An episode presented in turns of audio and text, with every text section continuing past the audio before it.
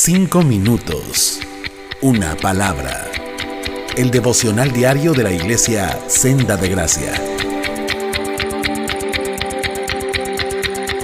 ¿Cómo están? Les saluda el pastor Héctor Ursúa. Dice la carta de Santiago capítulo 1 versículos 2 y 3. Hermanos míos, tengan por sumo gozo cuando se encuentren en diversas pruebas, sabiendo que la prueba de su fe produce paciencia sumo gozo, dice. O sea, gran alegría, dicha enorme. Uno asocia la alegría con la bonanza, con la abundancia, con la prosperidad. Uno tiene sumo gozo cuando todo sale bien, es seguro, cómodo, confortable, propicio o agradable. Pero aquí es lo contrario. No dice gócense cuando todo va bien, sino cuando se encuentren en diversas pruebas. ¿No es eso tanto como decir siéntanse alegres cuando tienen dolor de estómago y alégrense cuando les duele la muela? Gózate si se incendió tu casa y alégrate si te quedaste sin muebles. Regocíjate si fracasó tu negocio. Gózate cuando te enteras que padeces una enfermedad grave. Alégrate cuando uno de los tuyos muere. Regocíjate cuando te quedas sin empleo.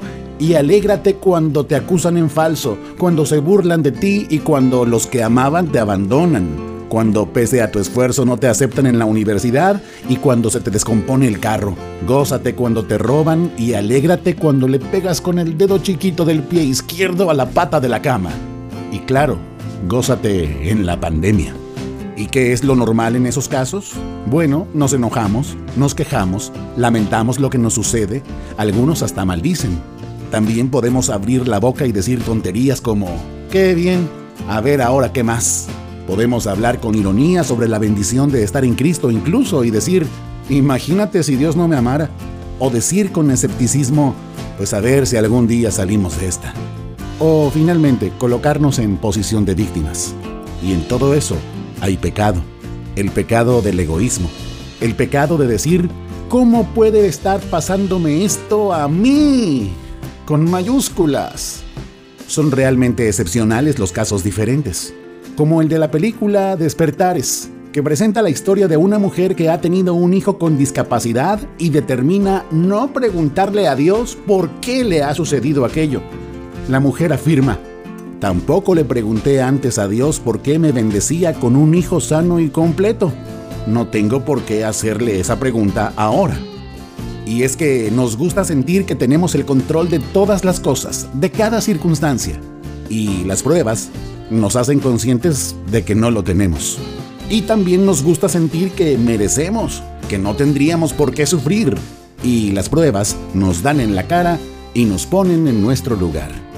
Y cuando Santiago dice que debemos tener gozo cuando Dios prueba nuestra fe, no significa que seamos masoquistas ni que debamos negar que nos duelen las pruebas. Significa que debemos verlas más allá del momento la escritura no dice que nos alegremos por tener pruebas, sino que nos alegremos en las pruebas.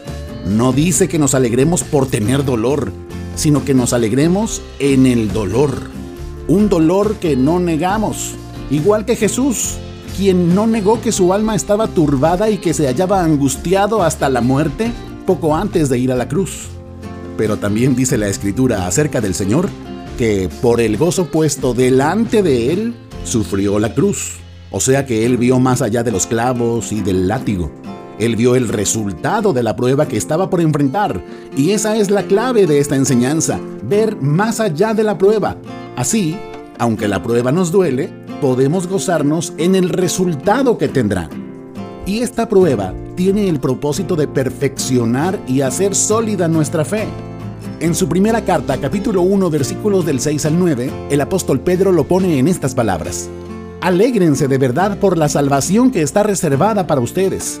Les espera una alegría inmensa, aun cuando tengan que soportar muchas pruebas por un tiempo breve. Estas pruebas demostrarán que su fe es auténtica. Está siendo probada de la misma manera que el fuego prueba y purifica el oro, aunque la fe de ustedes es mucho más preciosa que el mismo oro. Entonces su fe, al permanecer firme en tantas pruebas, les traerá mucha alabanza el día en que el Señor Jesucristo regrese. ¿Entiende usted? El oro se prueba con el fuego de un horno. La fe se prueba con el fuego de las dificultades. El fuego le quita las impurezas al oro. Las aflicciones purifican nuestra fe. Al salir del horno, el oro es puro. Al salir de la adversidad, la fe es también pura. El oro termina siendo más precioso y útil. La fe también. Así pues, nuestra fe es perfeccionada y enriquecida con paciencia. Y más que paciencia, con perseverancia o constancia. Es decir, la fe, cuando es probada, hace que nuestra tolerancia al dolor aumente y estemos firmes para esperar mejor equipados el bien prometido de la salvación futura. Si no fuéramos probados, nos aferraríamos a este mundo y no esperaríamos la gloria prometida. Desearíamos quedarnos aquí y no con Cristo. Mediante las pruebas, pues, Dios despega nuestros ojos de este mundo repleto de aflicción y nos hace mirar y apreciar los deleites que hay en su presencia para siempre. En suma, Dios no está jugando con nosotros. Dios nos está tratando como a hijos y perfeccionando nuestra fe. Dios no está viendo a ver cuánto aguantamos como un niño que presiona a una hormiga a ver cuánto soporta antes de morir aplastada. No, Él nos está fortaleciendo para soportarlo todo. Dios no nos está llevando a nuestro límite, está extendiendo nuestro límite. Nos está haciendo a la imagen de su Hijo quien fue experimentado en quebrantos. Nos está perfeccionando para ser más como Él, haciéndonos más fuertes para persistir. Así que, hermanos míos, tengamos por sumo gozo cuando nos encontremos en diversas pruebas, sabiendo que la prueba de nuestra fe nos hace perseverar hasta el final.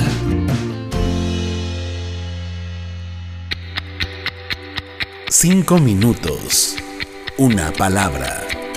El devocional diario de la iglesia Senda de Gracia.